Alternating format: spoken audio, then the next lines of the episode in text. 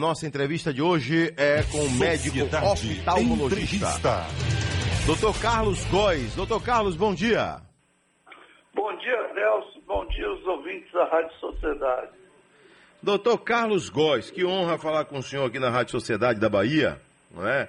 Estamos finalizando o mês de outubro, né? Um mês aí dedicado à saúde da mulher, a gente levantar questões aí, né? O outubro rosa, uma dedicação. Lógico que a saúde tem que ser pensada o ano inteiro, mas existem hoje dois meses que são dedicados, o outubro rosa às mulheres e o novembro azul aos homens, né? Então a gente hoje traz essa entrevista aqui com o Dr. Carlos Góes para falar de um assunto que é pouco comentado até, né? Que é o glaucoma, doença ocular silenciosa no seu início, mas que depois pode causar um problema seríssimo, né? Não é, doutor Carlos Góes? Bom dia.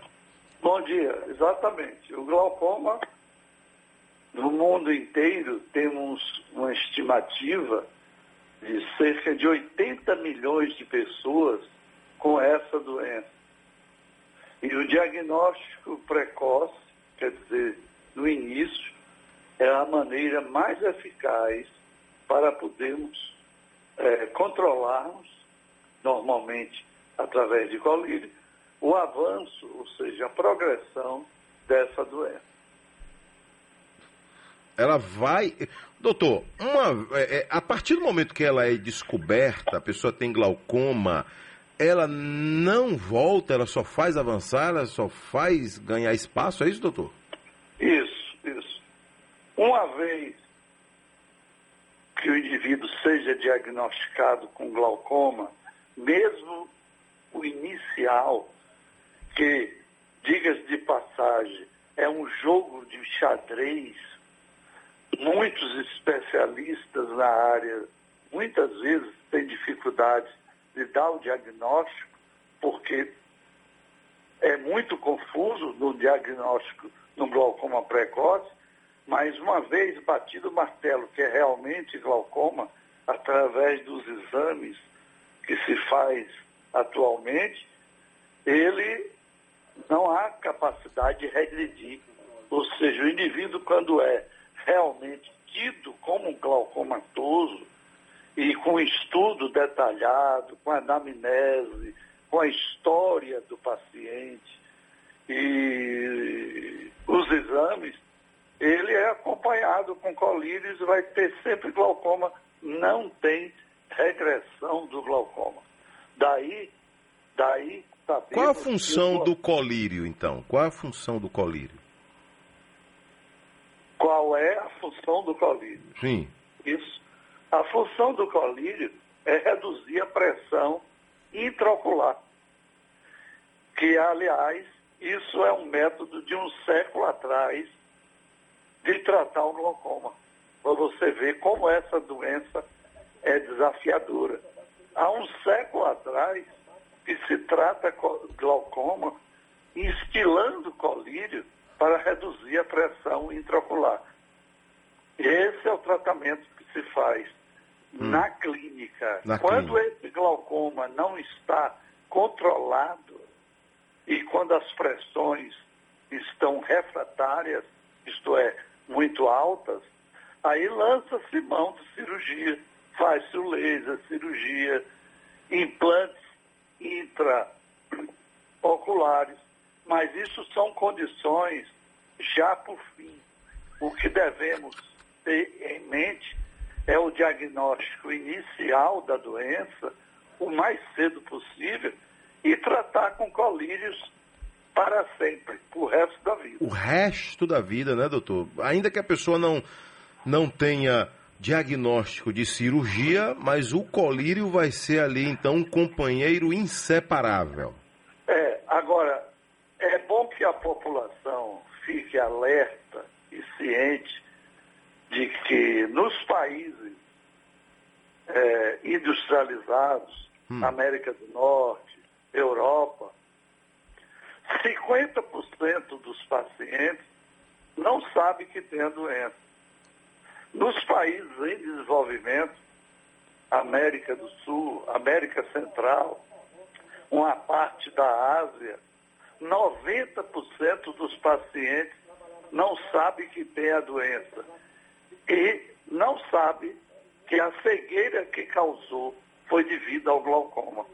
Então, é uma doença muito perigosa, porém ela é lenta, ela é preguiçosa, ela é lenta, e quando se instala, sobretudo na etnia negra, e aí é uma coisa importante, porque temos é, em novembro a data da etnia negra, nesses indivíduos, quando o glaucoma se instala, e diga-se de passagem, a instalação normalmente é precoce, os indivíduos mais jovens em relação aos brancos, esse glaucoma é desafiador. Hum. Ele instala mais jovem, desenvolve mais rapidamente e leva a cegueira mais rapidamente. E como aqui em Salvador a nossa população é em torno de 90% de etnia negra, é conveniente que os nossos irmãos tenham este cuidado. Infelizmente, infelizmente, nem todos os locais públicos de atendimento oftalmológico têm todos os equipamentos necessários para um diagnóstico inicial e precoce do glaucoma. E esses indivíduos ainda têm, eles são olhados no mundo inteiro, tem o lado social, de que os, etni, os indivíduos de etnia negra, eles são como se, entre aspas, deixados de lado.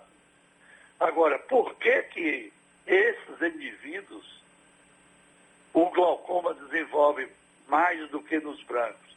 É uma pergunta que o cidadão aí de Cajazeira 9 da Barraca, ouvindo a Rádio Cidade. É a pergunta feita aqui agora por Dona Maria Rita, que está ouvindo a gente lá no bairro da Vaquejada, em Serrinha, Bahia. Está aqui a pergunta dela, doutor. Pois é. Dona Rita, eu vou lhe responder.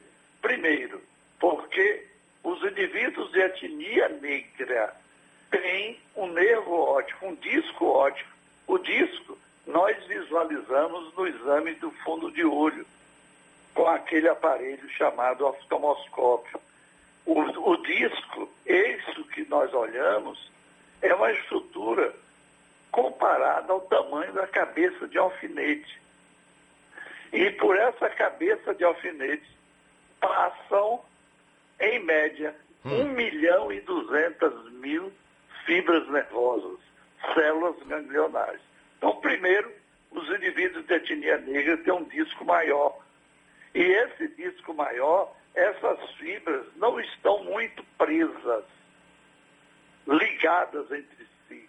Tem mais espaços do que os indivíduos de etnia branca ou outras etnias. Então, esse, essas fibras mais soltas, elas provocam uma degeneração, uma escavação, que é uma área branca, trófica, dentro do nervo, que caracteriza o glaucoma. Então, o tamanho do disco é importante. Outra coisa, doenças sistêmicas que podem conduzir à formação do glaucoma, tipo anemia falciforme, que sabemos que é uma doença é, marcada para os negros. A hipertensão, a diabetes, a hipertensão porque provocam a vasoconstricção. Então vai ter pouco oxigênio no nervo óptico, ele vai sofrer. Eu gostaria só, sim, além desses fatores, nós temos também a pressão intraocular mais elevada nos indivíduos de etnia negra. Outro fator, esses indivíduos têm uma espessura de córnea mais fina. E isso foi detectado num grande estudo publicado no Archive Ophthalmology em 2002 nos Estados Unidos, de que os indivíduos com glaucoma têm uma córnea mais fina. Tanto é que quando se tira a pressão do olho, faz-se a correlação da pressão do olho com a espessura corneana, para se ter uma ideia de mais ou menos da pressão intraocular. Doutor? Esses fatores todos é, contribuem para que os indivíduos de etnia negra tenham uma disparada, sejam mais frequentes o glaucoma. É cerca de três a cinco vezes maior do que o branco e cerca de quatro a oito vezes a propensão de cegueira. Então. Doutor é... Carlos, é, é, tem uma pergunta aqui que tem tudo a ver com o que o senhor está falando aí. É, o senhor Bartolomeu, ele disse que foi diagnosticado com glaucoma no início e quer saber agora a frequência que ele tem que ir para os exames. Qual é a frequência? Qual é a peridi, peridiosidade? Como é? Periodicidade. Sim. Certo. Bora lá. Bartolomeu, muito bom dia para você. Veja bem, para eu responder essa pergunta ou qualquer um, é preciso que os seus exames de glaucoma estejam em cima da mesa. O que eu quero dizer com isso? Depende do estadiamento. Em outras palavras, de como está o seu nervo óptico. Porque o glaucoma é uma doença do nervo óptico. E no nervo óptico forma uma área branca, atrófica, que eu já disse antes, chamada escavação. Conforme essa escavação se desloque para cima, para o polo vertical, para baixo, o defeito do campo visual, então vai se ver se volta com um mês depois para tirar a pressão. Eu normalmente, meus pacientes de glaucoma diagnosticados, eu tenho como rotina o que eu aprendi nos Estados Unidos. Diagno... Deu diagnóstico, passou o colírio, me venha com um mês para eu medir a pressão intraocular, porque menos de um mês o, a, o efeito das substâncias não é eficaz. Depois eu passo para dois meses, depois eu passo para três meses, depois eu passo para quatro meses. E aí, se for um glaucoma bem controlado, duas vezes por ano. Então, o tempo que você tem para voltar depende da natureza, do tipo de dano causado do glaucoma. É um, é um atendimento mais que personalizado, né, doutor? Essa decisão, essa decisão, por exemplo, né? É, cada caso é um caso, né? Cada caso é um caso. É, o se... glaucoma inicial, e se o glaucoma inicial é no jovem, temos que ter uma responsabilidade muito grande, sobretudo se esse jovem é de etnia negra, porque, como disse antes, a velocidade de progressão da doença é muito rápida. E normalmente ele começa, né, o, o, glaucoma a gente começa a pensar a partir dos 40 anos. 40. Porém, eu tenho pacientes com 18, 25, 30 anos. Glaucoma é o mesmo que pressão do olho? É, através da. É, a pressão intraocular não é um método eficaz. É um método que a pressão do olho é o fator mais importante para o desenvolvimento do glaucoma. Porém, ele, por si só, não tem valor nenhum. Eu posso lhe garantir isso. Em um estudo de 1991, chamado Estudo de Baltimore, realizado por Alfred Sommer, com 14.444 indivíduos, eles examinaram homens, examinaram mulheres e observaram que os indivíduos que tinham pressão intraocular normal, um parêntese aí, a pressão normal do olho, estatisticamente falando, é de 10 a 21 milímetros. Mas engana-se aquele, ou são enganados, que só devemos considerar glaucoma quando a pressão estiver acima de 21.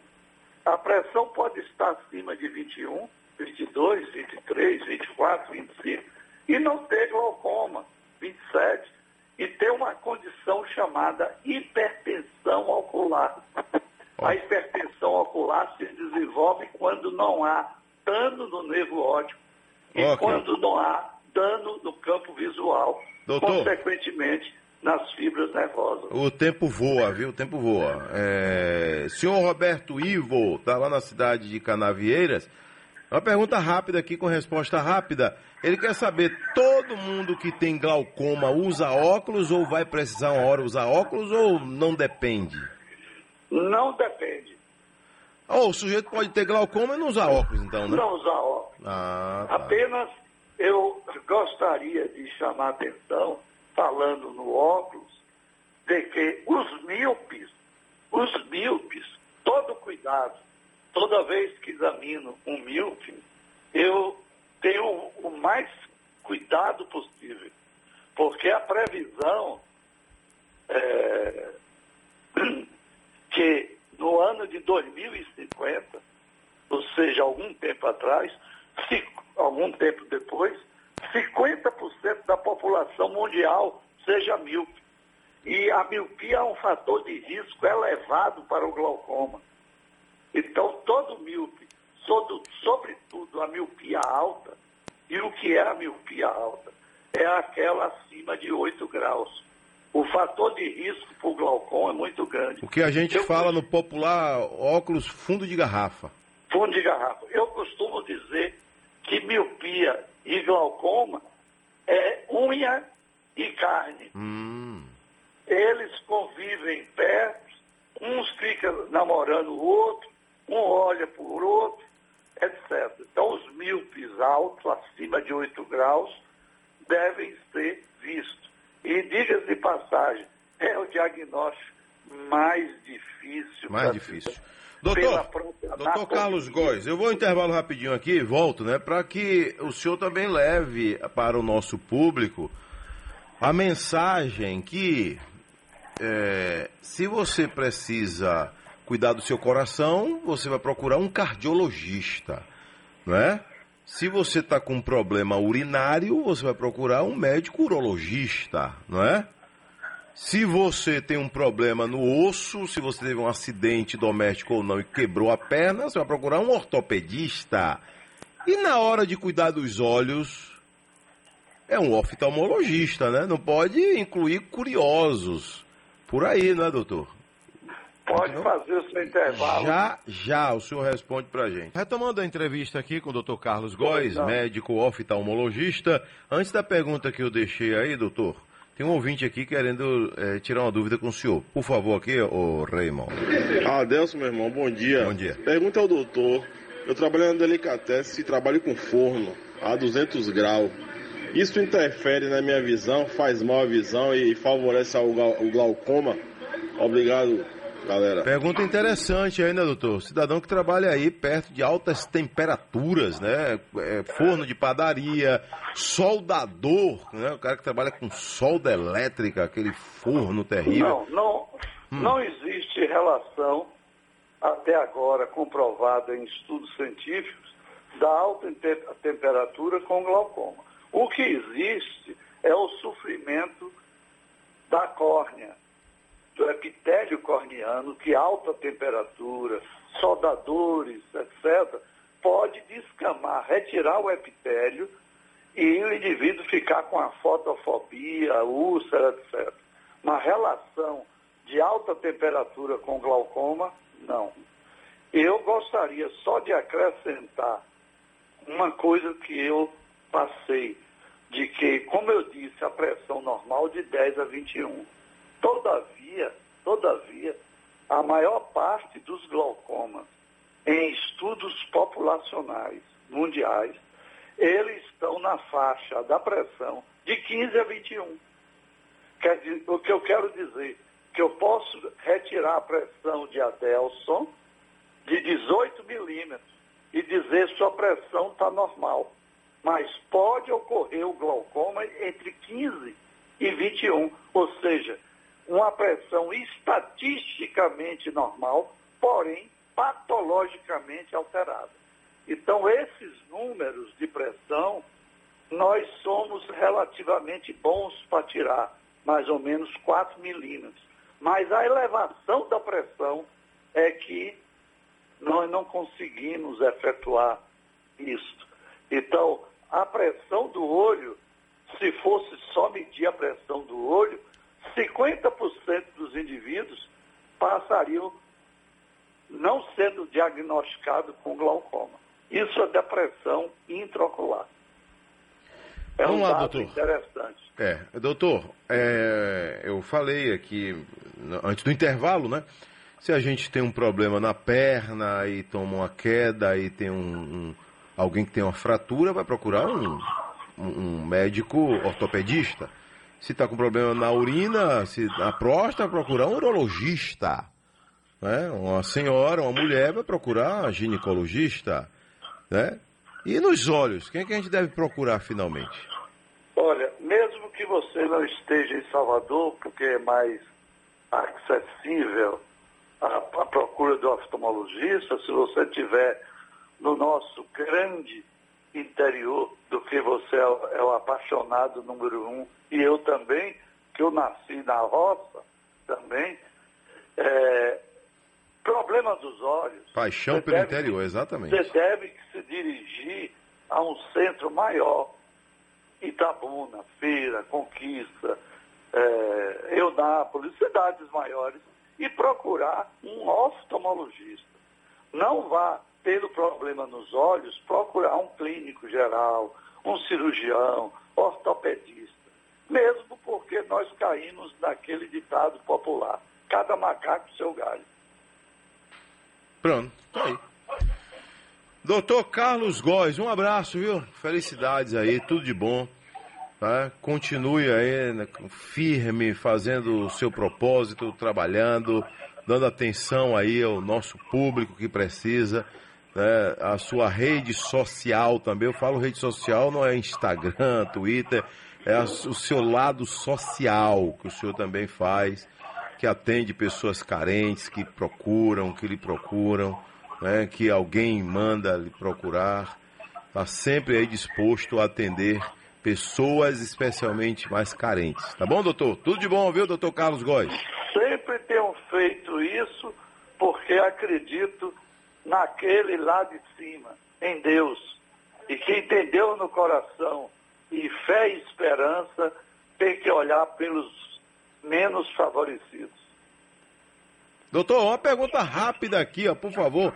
Não falta pergunta. Adelso Carvalho, é, por favor, pergunte ao doutor Carlos Góes aí qual é a média de validade das lentes de um óculos, digamos assim. É um ano, um ano e meio, dois anos?